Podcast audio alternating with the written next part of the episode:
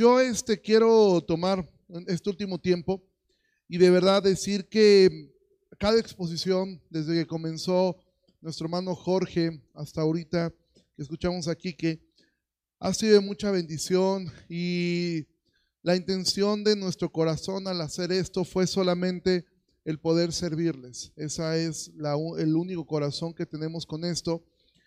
Y yo quiero terminar con, con una historia acerca de la importancia del discipulado, pero yo no quiero enfocarme en el discipulado de esta forma, como vimos hace rato, es realmente no, no es que no podamos aprender nada, pero realmente es difícil, eh, pues que entre nosotros haya algo nuevo y, no pretendemos eh, que ocurra absolutamente nada así, o sea, sino que esto pueda, pueda ser un preámbulo en el cual nosotros podamos convivir, podamos nosotros, este, ser edificados a través de, poder conocer. Entonces yo estuve orando, estuve pensando en cómo poder encontrar una historia en la Biblia que pudiera identificarnos y que pudiera ayudarnos a poder mirar esto. Entonces, em, quisiera em, hablar del discipulado, pero no en un aspecto de cómo hacerlo, porque bueno, cada uno de nosotros podemos tener buenas estrategias de discipulado.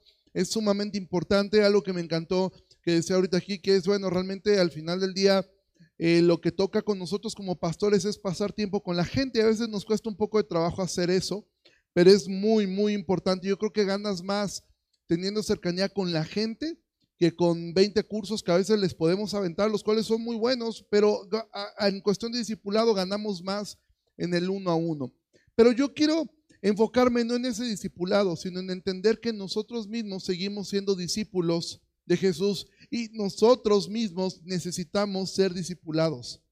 Nosotros mismos necesitamos siempre tener la actitud de ser enseñados, de ser discipulados por otras personas.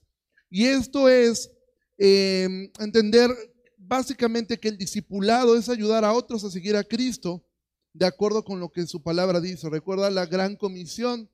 Vayan, hagan discípulos enseñándoles todas las cosas que les he mandado. Esto es el discipulado, poder transmitir la enseñanza de Cristo a otras personas. Y en nuestro caso es sumamente importante. Entonces yo encontré una, en una historia que me gusta mucho y que quisiera que fueras ahí a Primera de Samuel capítulo 23. La separé en tres partes porque creo que esto va a ilustrar mucho nuestra situación como pastores y esto va a ilustrar muchísimo em, qué podemos hacer y que este tiempo se vuelva en algo significativo, que esto se vuelva en algo que trascienda más allá de simplemente haber pasado un fin de semana aquí en Jalapa y que esto pueda trascender a algo más. Entonces, si estás ahí en tu Biblia, Primera de Samuel capítulo 23, lo voy a dividir en tres partes. Vamos a comenzar en el versículo 1 al versículo 5. Dice, dieron aviso a David diciendo, he aquí los filisteos combaten Keila y roban las eras. Y David consultó al Señor diciendo, iré a atacar a estos filisteos.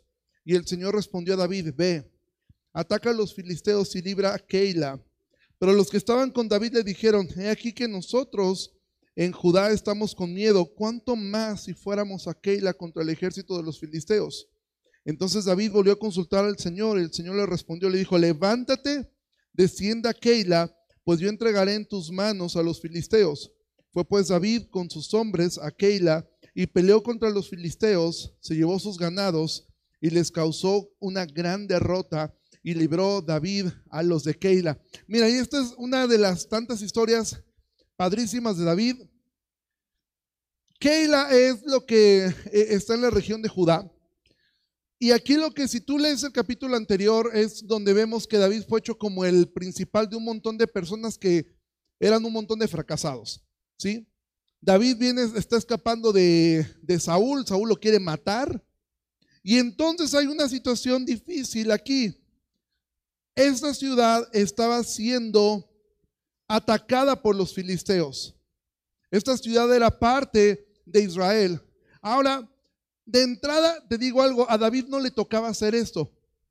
Al que le tocaba defender, al que le tocaba defender al, país, ¿a quién era? A Saúl. O sea, esto de entrada no era una tarea que David le tocara. Por eso es que él consulta a Dios y dice, iré a atacar a estos filisteos porque de entrada a mí no me toca eso. Y aquí vemos una actitud pastoral completamente de David. ¿Sí? Y esta es una actitud que hace un momento eh, le preguntaban al pastor Armando que cuánto tiempo tiene como pastor. Y bueno, la realidad es que como pastor ordenado tiene, tienen dos años, me parece, aproximadamente, ¿no? Claudio y, tú. Ajá, en el 22, un año, año y medio, es el tiempo, algunos de ustedes estuvieron acá. Pero la realidad es que tanto Claudio como, como, como Armando llevaban años pastoreando a la iglesia. Si simplemente se oficializó algo, porque sabes que cuando hay un llamado genuino de parte de Dios, tú vas a hacer las cosas porque amas a Dios y porque amas a la gente. David esto no le correspondía hacerlo. David puede haber dicho, para eso está el rey, a él le toca hacer la chamba. Muchas veces, y a lo mejor muchos de nosotros, llegamos al ministerio pastoral porque nos tocó hacer lo que otros no quisieron hacer. ¿Sí? A lo mejor tú estás casada con un hombre que llegó al pastorado porque él hizo lo que otros hombres no quisieron hacer. Porque eso es el corazón de un pastor. Ves una necesidad y hay algo que te está ahí taladrando en el corazón, aún que aquí dice que los que estaban con él tenían miedo, porque le dijeron, he aquí nosotros estamos con miedo. Aquí, o sea, David, a ver, ubícate, somos 400, los filisteos son un montón. Y pues como te das cuenta, no tienes un acá un arsenal de gente muy brillante. De hecho, tenía pura gente amargada. Entonces no tenía la, y dijeron, David, yo creo que mejor no, o sea, suficiente problema tenemos con nuestra vida. Suficiente problema tenemos con que el rey de este país nos te quiere matar. Ahora quieres abrir otro frente contra los filisteos. Pero entonces David vuelve a consultar a, Dios y Dios le dice, ve, si levántate, yo voy a entregar a los filisteos en tus manos. Entonces dice que David se levanta y gana una victoria y dice que libra a los de Keila. Y entonces aquí vemos la actitud de un pastor.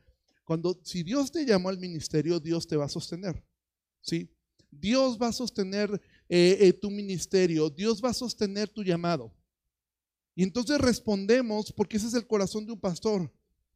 Pero aquí después la historia se va a desarrollar y vamos a encontrar una perfecta ilustración de lo que ocurre muchas veces en el ministerio pastoral.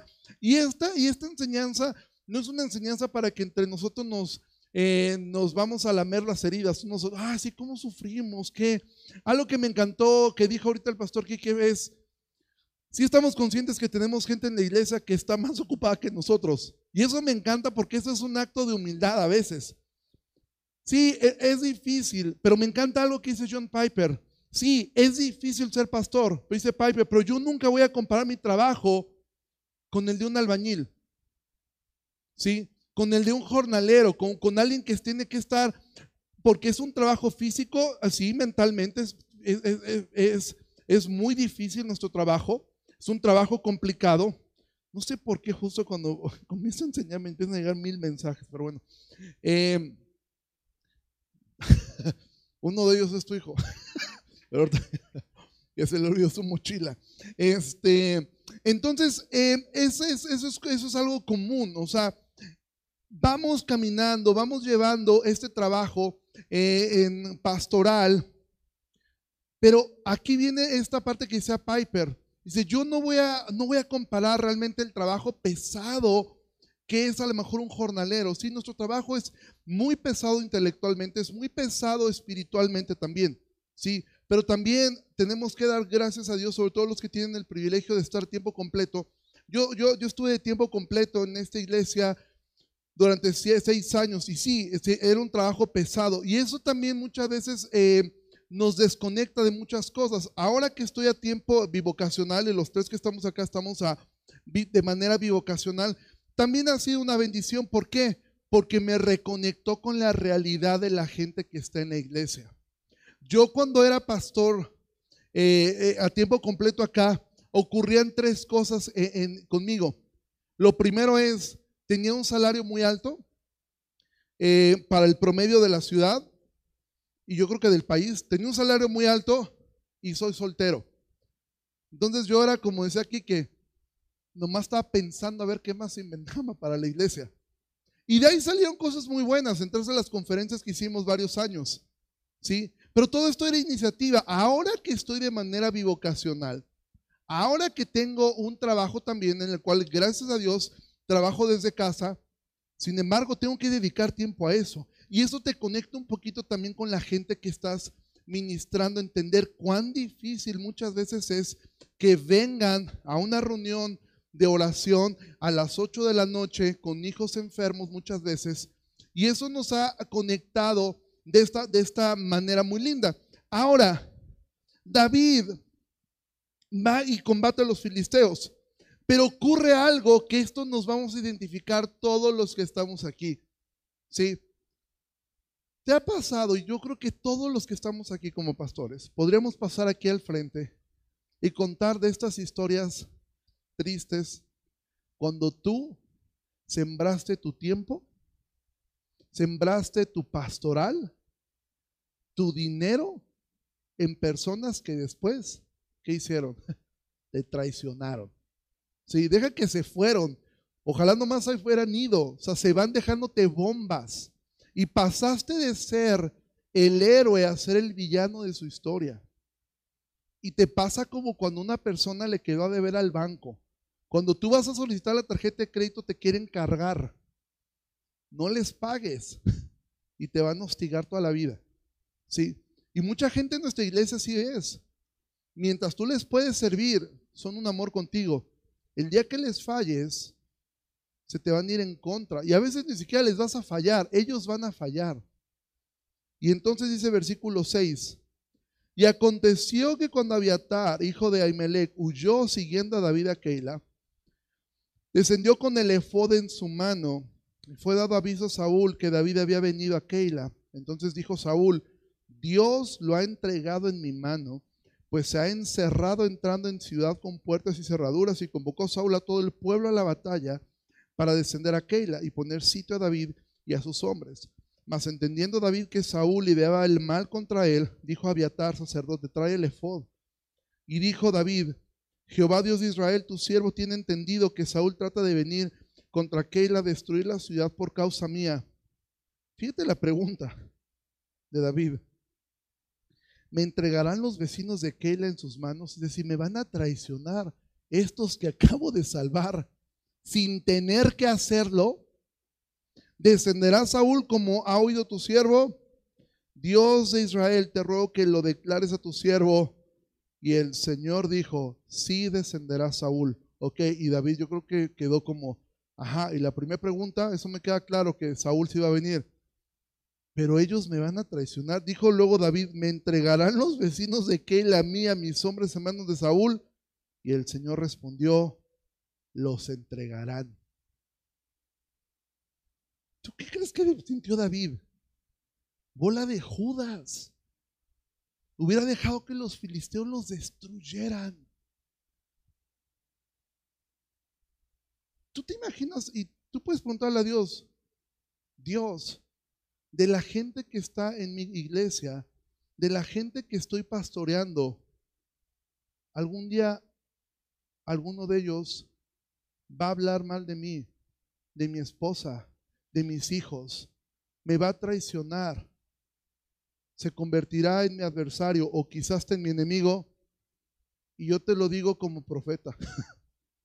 sí, va a pasar. Va a suceder. Y seguramente ya te sucedió. Y si no te ha sucedido, te va a suceder. O sea, tómalo como que así va a pasar. Y esto muchas veces, bueno, y que continúa la historia, dice, entonces David se empezó a quejar y empezó a maldecir a la gente. No, dice David entonces se levantó con sus hombres, que eran como 600 y salieron de Keila y anduvieron de un lugar a otro y vino Saúl la nueva de que David se había escapado de Keila y desistió de salir. Y David se quedó en el desierto en lugares fuertes y habitaba en un monte en el desierto de Sif. Y lo buscaba Saúl todos los días, pero Dios no lo entregó en sus manos. Viendo pues David que Saúl había salido en busca de su vida, se estuvo en Ores, en el desierto, de Sif. ¿Alguna vez todos nosotros hemos estado en estos desiertos de tristeza, de depresión, por gente a la cual tú siembras tu vida y te paga de esta forma? Y quiero enfocarme un poco en ustedes, hermanas.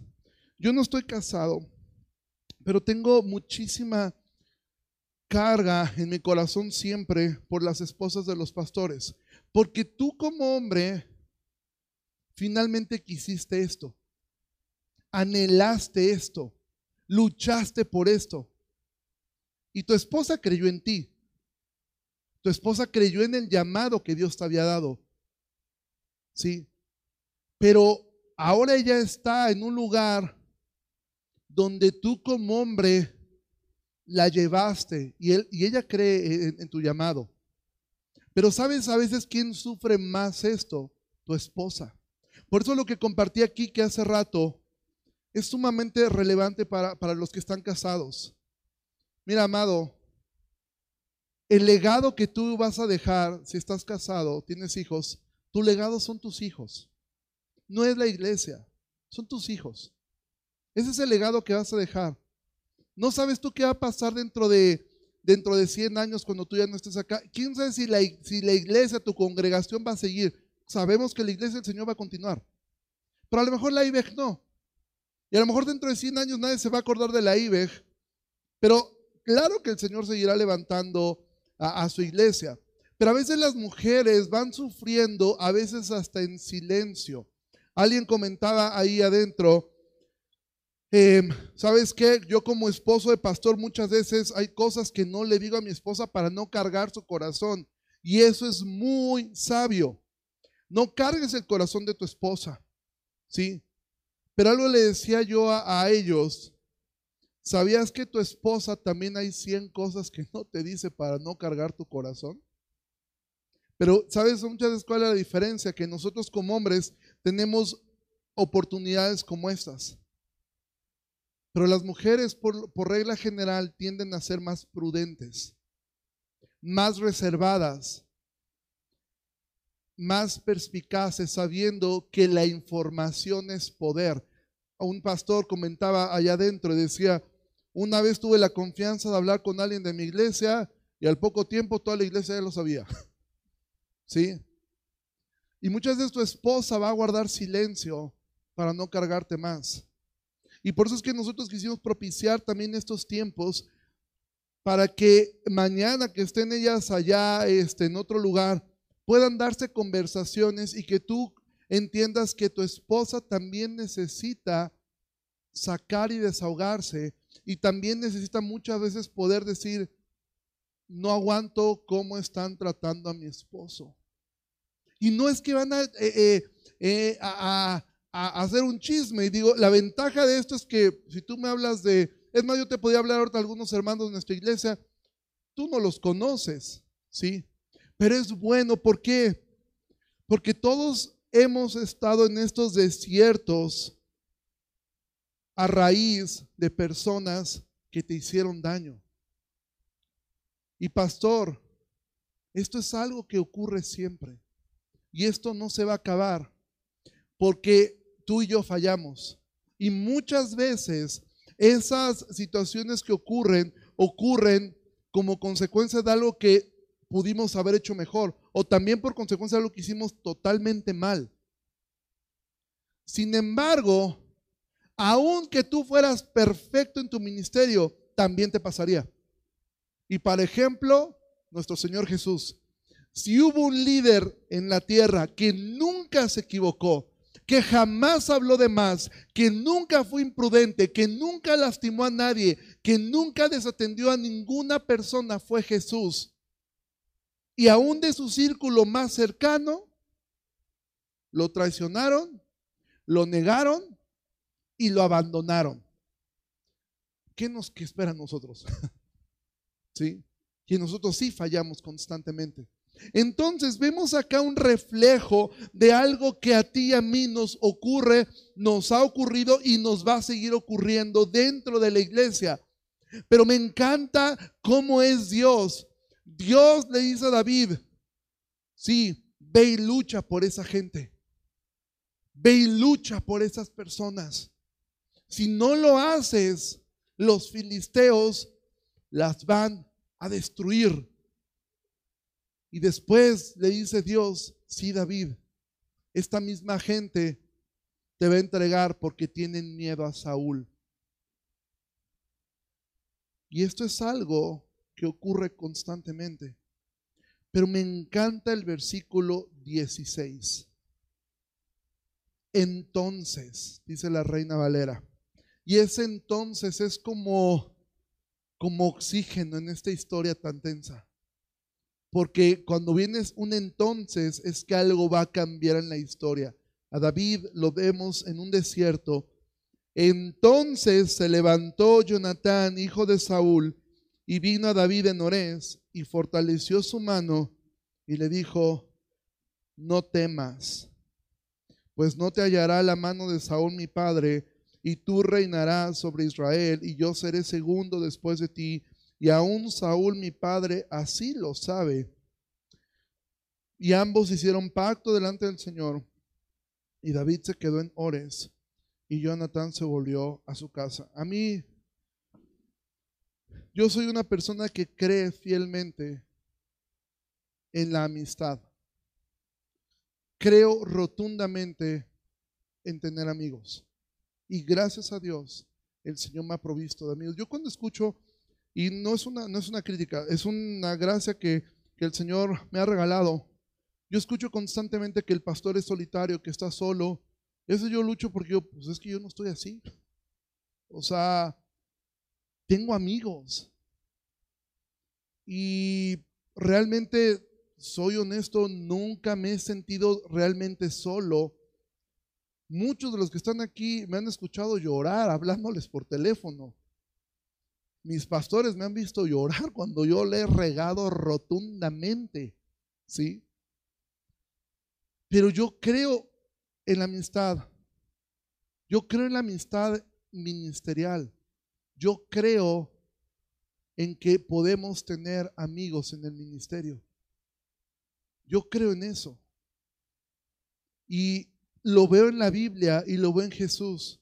Tú te has puesto a pensar cómo puedes, de manera práctica, cómo puedes mantener una actitud, porque recuerda, Jesús no echó a mano de su divinidad cuando estuvo en la tierra, fue, usó únicamente su humanidad y su obediencia y su dependencia al Espíritu Santo.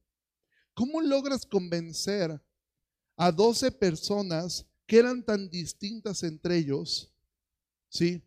Pescadores mayormente, gente que los describe la misma palabra, bueno, los fariseos como gente del vulgo, a un fifí como Mateo, que era recaudador de impuestos, a un exterrorista como eh, eh, eh, Celote, ¿sí? ¿Cómo logras hacer una convivencia entre ese grupo de personas? Nosotros leemos la Biblia y, evidentemente Jesús les enseñó constantemente, pero Jesús mismo les dijo, ya no los llamaré siervos, los llamaré amigos. ¿Sí? Jesús logró desarrollar una amistad con sus discípulos. Y acá lo que vemos es a una persona que era amigo de David. Te digo algo, amado pastor, no la vas a armar si no tienes amigos en el ministerio vas a terminar, no sé cómo, pero vas a terminar muy cansado. Quizá terminas enfermo. Si tú no tienes gente con la cual poder hablar de tus luchas, si no tienes gente que te pueda exhortar. Entonces, el tema de esto no es déjate disipular. Claro que eso es importante, yo lo que espero que el Espíritu Santo pueda usar esto es que podamos mirar el, lugar de Jonatán. ¿Sí? Y que nosotros busquemos ser como Jonatán. Ser personas que puedas estar atentos a las necesidades de otros. Esa es la razón por la cual hicimos esto. Ese es el, el corazón de un evento como este. Aunque conozco, a, conozco realmente a todos ustedes, pero no tenemos una relación tan profunda.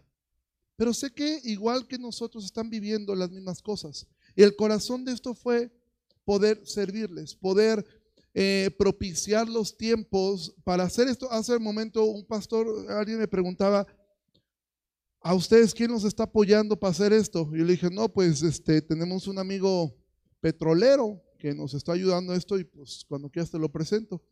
No es cierto, no tenemos a nadie. sí, no tengo ningún amigo petrolero ni nadie. O sea, esto ha sido de la propia iglesia. Sí. Esto ha sido una iniciativa de la iglesia y, y, es la iglesia la que ha provisto para esto. Tampoco nuestro dinero, es la propia iglesia. Sí, hermanas que se han puesto a trabajar. Aquí hay varias de ellas que nos han estado sirviendo en, en este tiempo. Sí, porque necesitamos esto. Necesitamos tiempos en los cuales podemos servirnos unos a otros. Ahora, quiero que podamos ver cómo es que, cómo es que Jonatán ayuda a David, porque al final del día, recuerda, el discipulado es ayudar a otros a seguir a Cristo de acuerdo a las instrucciones que establece la Escritura. De alguna manera, Jonatán estaba discipulando, estaba animando a su amigo. Primer cosa, y esto, esto me conmueve tanto, porque la escritura nos lo narra así. Lo primero que le dijo fue, no temas. ¿No te recuerda eso a alguien? Alguien que constantemente, cuando estaba con sus discípulos, les decía, no teman. Porque sabes que todos nosotros tenemos temor muchas veces. Temor a equivocarnos, temor al rechazo, temor al fracaso. Tenemos temor, porque no somos Superman. Amado pastor, tu esposa tiene temor de no estar a la altura, de no lograr ser esa ayuda idónea que tú necesitas. Tu esposa tiene temor. Mujer, tu esposo tiene temor muchas veces de fracasar. Porque vivimos, y me impactó mucho lo que decía Jorge, es tan duro esto y el ejemplo que, él ponía de, de, John MacArthur, ¿sí? Que como el globo, hay ciertos aspectos que nos descalifican. Y es duro vivir con esa realidad podemos eh, profundizar y hablar si tenemos posturas distintas eh, sobre la restauración de, de un ministro, podemos tener distintas posturas en eso, pero en lo que coincidimos todos es lo que la Biblia dice, que ese tipo de pecados deja una afrenta para toda la vida, independientemente de tu postura. Es difícil vivir de esa forma, es un temor constante, ¿sí? Es un temor constante a que esto ocurra, pero entonces viene Jonathan y le dice, no temas. Tú y yo necesitamos gente que nos recuerde eso. No temas, Dios está contigo, no tengas temor de tomar esta decisión, no tengas temor a veces de hacer lo correcto, no tengas temor de, de, ni modo, hay que poner en disciplina a un hermano, no tengas temor, pero es que si lo hago se me va a venir una revolución encima. No temas de tomar y necesitamos gente que nos recuerde esto. Ahora, dice que fortaleció su mano. Mira, Jonatán no podía rescatar a David, no podía, por su propio padre quería matarlo. Jonatán no le podía dar todas las respuestas. O sea, yo creo que David constantemente podía preguntarle, yo creo que en la amistad, esto no nos lo narra la Biblia, pero son, cosas que probablemente pasaron. Tú no piensas que en esas conversaciones David más de una vez le dijo a, a, Jonatán, es que no entiendo por qué tu papá me quiere matar. No entiendo qué fue lo que hice. No entiendo dónde surgió esa envidia enferma de tu padre. ¿Y sabes qué? Jonatán no le podía dar todas las respuestas, pero dice que fortaleció su mano en Dios. Tampoco Jonatán podía quedarse con David. No podía. Y esto es algo hermoso y esto podríamos hacer toda una enseñanza muy profunda de esto. Jonatán fue un excelente siervo de Dios, pero nunca dejó de honrar a su padre. Y esto podría ser una gran enseñanza Para muchos que dicen, ah, mi papá, si tú lo conoces, ¿para qué le voy a hacer caso? Es una gran enseñanza. Jonatán sabía que Dios había desechado a su padre. Jonatán amaba a David, pero entendía que su lugar era a un lado de su padre. Y en ese sentido te digo algo, Jonatán murió con su padre. Y en ese sentido, algo bueno habrá hecho Saúl en ese sentido con Jonatán. ¿sí? Y Jonatán fue un buen hijo, a diferencia de los hijos que tuvo David. Jonatán murió con su padre. A David sus hijos lo querían matar. ¿Sí? Entonces él fortaleció su mano. Él entendía que no podía quedarse, pero esto fue valioso. Anima a David. Le da la razón. Ahora le dice, no temas. Ahora esto, esto es un tanto a veces difícil de leer. ¿Por qué? Porque imagínate esto, tú vas y le dices a un hermano, le hablas, oye, bro, estoy estoy muy triste, estoy deprimido. Imagina que te responda, pues no estés triste. Ah, mira, qué bueno me ha ocurrido. no, o sea, la realidad es que eso no es una respuesta. O sea, la Biblia, recuerda, la Biblia nos está resumiendo una conversación que ellos tuvieron. O sea, no fue que David llegó, Jonathan vio a David, ¿cómo estás? Pues tengo temor. Pues no temas. No, y ahora nos deja ver la Biblia un poco de lo que fue esta conversación.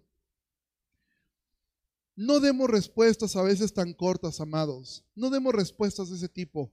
Cuando un hermano viene y te cuenta algo, eh, eh, eh, ten el tiempo de poder pasar y poder hablar con esa persona. Sobre todo cuando estás hablando con consiervos tuyos. Sí, tómate el tiempo. A veces es bien cansado. Es descansado eh, cuando hablas con, las personas y dices, pues si él es pastor, él también sabe, ¿no? ¿Qué fue lo que hizo? ¿Cómo, cómo fue que David, cómo fue que Jonatán quería que David menguara, que quitara ese temor? Primer cosa, le da una razón. Le dice Jonatán a David, no temas no te hallará la mano de Saúl mi padre. Sí. Primer cosa, le estaba diciendo, no temas, David, Dios te va a proteger. Dios te va a proteger. Y muchas veces, mira, como de lo que hemos escuchado, no son tus palabras, no son las mías las que van a convencer a una persona. Cuando tú tengas la oportunidad de, consolar a un, hermano tuyo, recuérdale las promesas de Dios y no pienses, pues él es pastor, ya se las sabe todas. Necesitamos que nos lo recuerden. A mí me bendijo profundamente el día de hoy escuchar.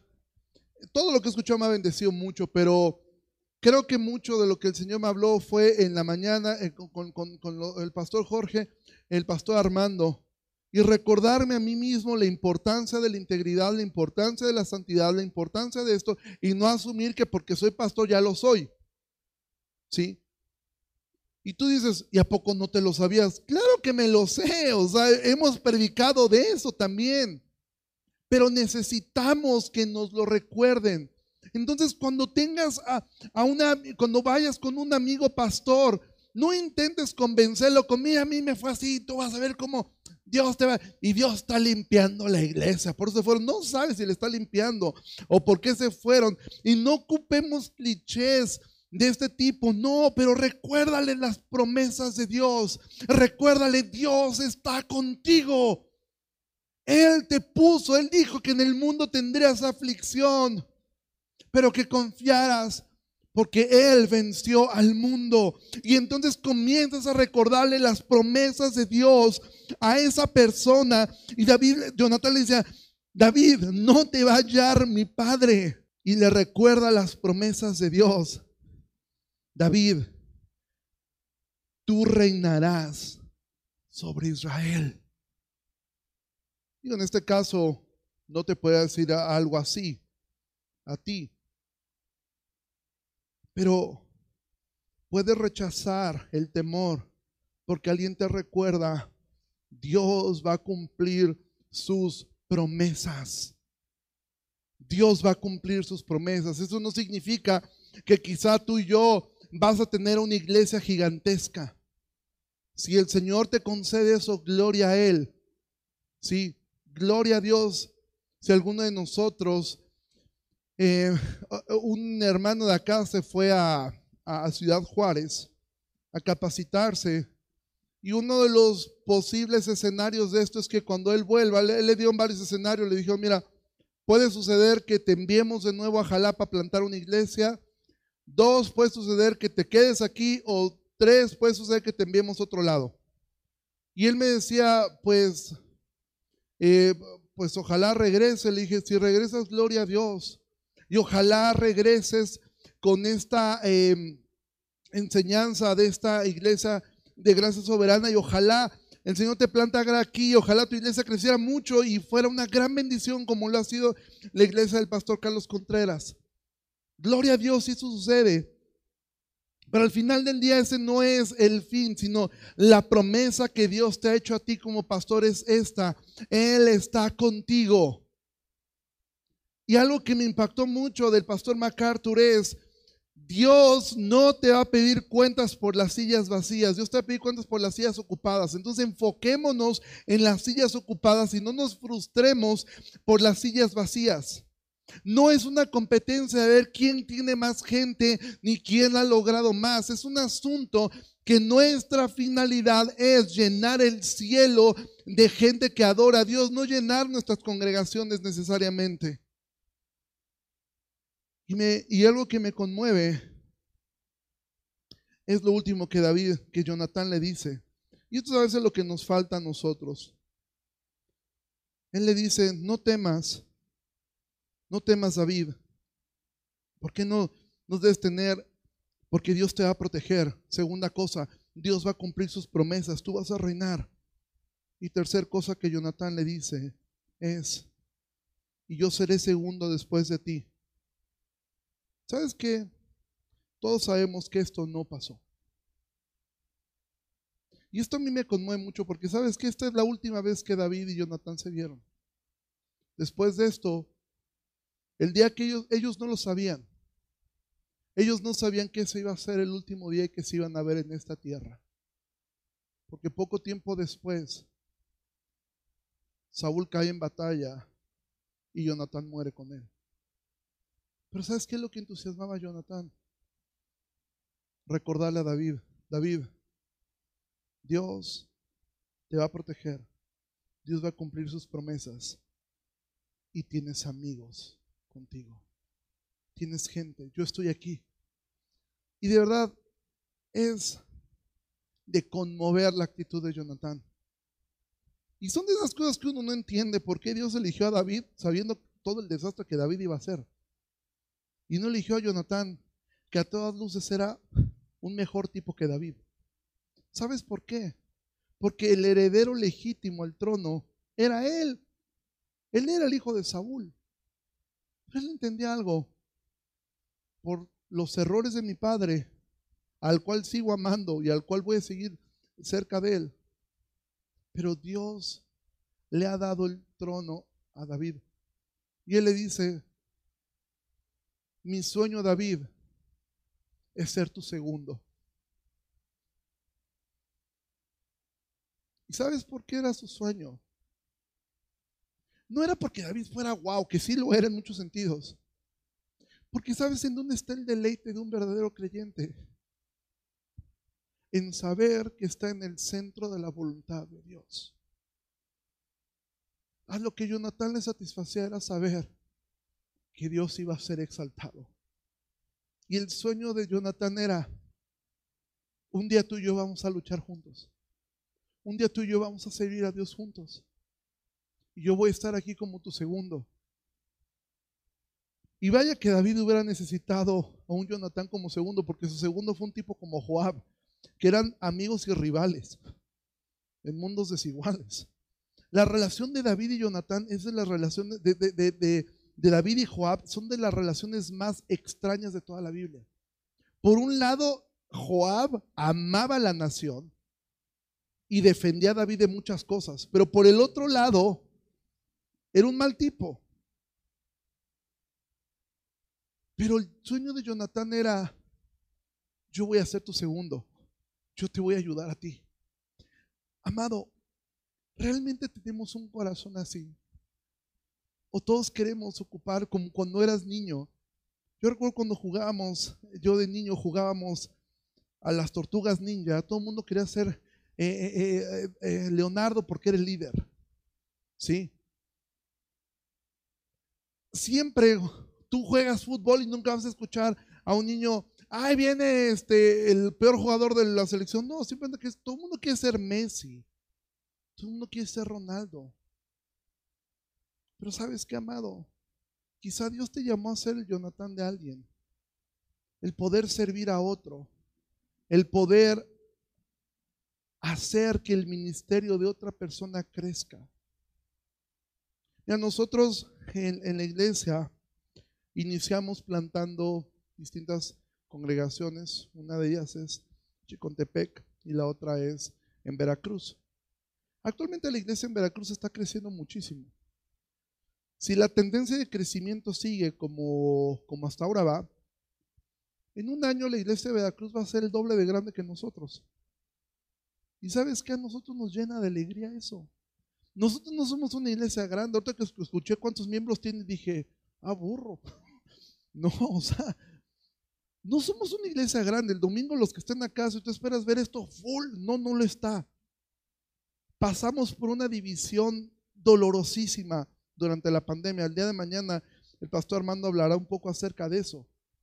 Pasamos por una división dolorosa que hizo que pasáramos de ser una iglesia de casi 180 personas a ser una iglesia que en un día, y nunca se me va a olvidar ese día, le tocaba predicar a Claudio y creo que llegaron 15 personas. Hacía un frío espantoso. Y algunos amigos muy queridos, pues en este afán de, sí de dolor, y hay gente que expresa su dolor con bromas. Decían, esto ya se acabó. O sea, esto ya fue. Y yo la verdad es que veía, yo dije, esto ya se acabó. O sea, ya estamos agonizando Luego en ese tiempo el pastor hermano estaba enfermo de COVID, o sea, él no fue. Pero sabes que al final el Señor nos sostuvo. Y el Señor te va a sostener a ti. Pero sabes que fue una de las cosas que Dios más, más usó. Tener gente como Jonathan. Yo doy gracias a Dios que Dios puso gente en esta iglesia como Jonathan. Porque si en algo me parezco a David es en todos sus errores. Pero Dios ha puesto gente aquí, como Jonathan. ¿Cuántas veces queremos ocupar ese lugar de ayudar a otro que crezca? Y a veces lidiamos con la envidia. No, hombre, ya está creciendo mucho, me está ganando. Si este yo le enseñaba, si ya me está dando gloria a Dios. Amado, sirve a otras personas. Sirve a los demás. No luches por el protagonismo. Aprendamos a reconocer los dones de los demás. Aprenda a reconocer su don y da gracias a Dios por ello. Recuerda, Jonatán era el heredero al trono. Él era el heredero al trono. A él le convenía que Saúl mata. ¿Tú te imaginas las conversaciones con, de Saúl y Jonatán? O sea, ¿tú crees que, tú crees que Saúl no sabía que, de repente yo, Jonatán, no, pues salió. ¿A dónde? No, pues no dijo. ¿Tú crees que todo padre sabe lo que hacen sus hijos? ¿Tú crees que no había... Saúl, claro que Saúl sabía que Jonatán se daba de repente sus escapadas para ver a David. ¿Tú no te imaginas las conversaciones que tenía Saúl con David, con Jonatán? ¿O no que tú estás loco? ¿Qué te pasa? Él te va a quitar el trono. Pero a él lo que le importaba era que Cristo sea exaltado que Dios se glorificara. Y eso es lo que a nosotros nos debería de motivar, hermanos, que Dios sea glorificado. Y si Dios te usó un tiempo a ti, gloria a Él. Si Dios te usó a ti en algún momento como un Bernabé, que fuiste a jalar al Pablo que tenían ahí arrombado, que nadie lo pelaba porque le tenían miedo. Y aparte, si tú ves la historia de Pablo al principio, nosotros vemos a Pablo y lo romantizamos como el gran héroe, y sí lo fue. Pero fue bien torpe al principio. Tú te has puesto a pensar cuántas veces la solución de los apóstoles fue, huye. Casi nunca, siempre era como que aquí de hecho se quedaron en Jerusalén, la mayoría de ellos. ¿Tú recuerdas la primera experiencia de Pablo predicando como, como Saulo? Fue un desastre. Lo querían matar y por eso lo tuvieron que bajar en una canasta. ¿Y sabes cuál fue el consejo de los apóstoles? ¿Sabes qué, mi hijo? Vete a tu casa tantito. ¿Sí? Llégale para tu casa porque te van a matar. Pablo estaba todavía muy, muy, muy verde. ¿Sí? Pero ¿sabes qué? Hubo un hombre que creyó en él, Bernabé. Y pues Bernabé va y lo busca. Y tú te sabes la historia, no te, no te la tengo que contar. Y Bernabé, que era un hombre eh, con un lugar dentro de la iglesia, él ve crecer a Pablo y jamás tuvo un problema con ello. Juan Bautista vio crecer a, a Jesús. Y eso es lo importante. ¿Sabes por qué? Porque al final del día, nuestra misión como hombres de Dios es que Él sea glorificado. Y si Dios te ha llamado a pastorear una iglesia pequeña, hazlo con todo tu corazón. Escuchábamos hace un momento, decía el pastor eh, Justino, su esposa. Dice, cuando empezamos la iglesia, yo, yo sé que la historia de muchos de ustedes, le predicaba yo a mi familia. Si Dios te llamara a eso, hazlo. Pero cuando ya estás en una iglesia establecida y ves que Dios le ha dado dones a otro, ayúdalo a crecer. Ayúdalo, apóyalo, anímalo, no sientas, y es normal que sintamos a veces esa carga de, ay, pero pues, si yo qué, ¿no? Déjalo, anímalo, provele, ayúdalo. Si a un hermano te, te acerca contigo y te dice, oye, queremos organizar algo, ¿nos puedes ayudar? ¿Sí? Mira, lo pongo como ejemplo, hermanos de Perote, perdón que ponga ese ejemplo, ¿sí? Ellos eh, están organizando una conferencia, invitaron a un pastor que es pues muy amigo de la casa, ¿no? Nuestra iglesia. Y te voy a ser bien honesto, y esto ellos no lo saben, no te saben enterar. ¿Sí? Cuando a mí me dijeron, dije, oye, pues si no ha venido ya con nosotros, ¿cómo que hubiera perote? Pues si nosotros no, no, ¿a qué venía cada año? Pero fue hermoso. Y al final del día, pues ya no se, eh, eh, no se concretó. Pero sirve a otros, amado. Busca ser como Jonatán, porque Jonatán refleja tanto la actitud de nuestro Señor, el cual no vino a ser servido, vino a servir. Sirve a otros y también deja que otros te sirvan a ti. Y de verdad, amado, si tú no tienes amigos en el ministerio, no la vas a armar. Vas a luchar mucho. Sé intencional. Ahora, dices, no, si quiero tener amigos. Ok, sé amigo de alguien. Sé intencional en estos días. De repente si escuchaste a alguien aquí enseñando, invítalo un día a tu iglesia, ¿sí? Oye, hermano, pues, pues jálate un día para acá, ¿no? Y, y, esto, esto nos va a ir dando esta parte de reconocer. Mira, como latinoamericanos, y ya prometo que cuando termino, como, como latinoamericanos somos bien melinchistas, ¿sí? ¿Sabes por qué los ministerios gringos crecen tanto? Porque entre ellos creen entre ellos. Pero a nosotros nos cuesta un montón de trabajo. Y si no es Ugel o no es Miguel Núñez, si no son estos grandes hombres de Dios, no, ¿hasta qué voy a escuchar al hermano Pedrito? Pues este no trae cartel, ¿no? Porque nos mueve un montón eso a todos. Mira, nosotros cuando vino Sugel aquí a la iglesia, en un día y medio tuvimos 500 inscripciones. En un día y medio. Lo anunciamos y 500 personas, pero la vez anterior que lo habíamos anunciado que canceló, teníamos como 500 y de los 500 llegaron como 250. Dijeron, no, ya no más, ojalá que vamos, ¿no? Y no llegaron. Amado, aprendamos a reconocer. Yo te voy a decir algo y de verdad no lo digo, no lo digo con una falsa, de verdad, no lo digo con mentira. A mí me ha bendecido tanto escuchar a cada uno de ustedes y estoy seguro que mañana será lo mismo de la misma manera como me bendijo escuchar a estos hombres que han venido a esta iglesia.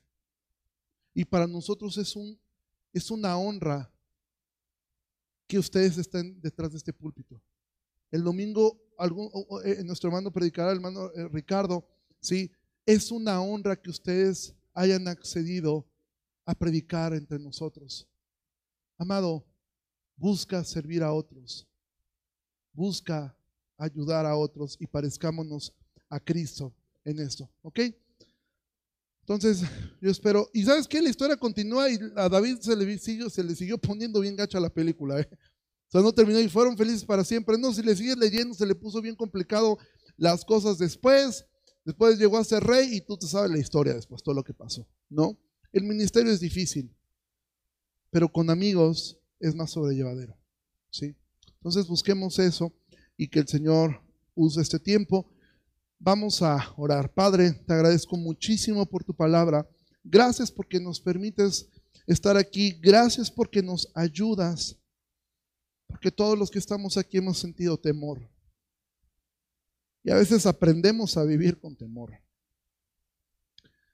Ah, tristemente, a veces ese temor ni siquiera es un temor reverente a ti, es un temor al que dirán, es un temor a, a perder lo que otros piensan de nosotros. Ayúdanos a tener un temor genuino, pero ayúdanos, Señor, a, a ser personas con el corazón de Cristo reflejado en Jonathan. Personas que estén dispuestas a servir a otros.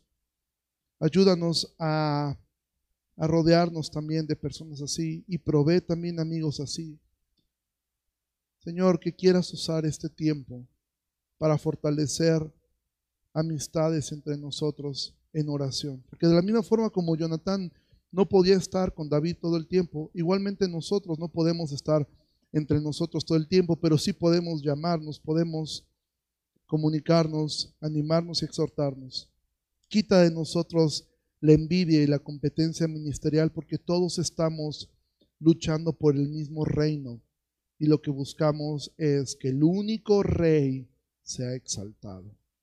Te pedimos todo esto en el nombre precioso de tu Hijo Jesucristo. Amén.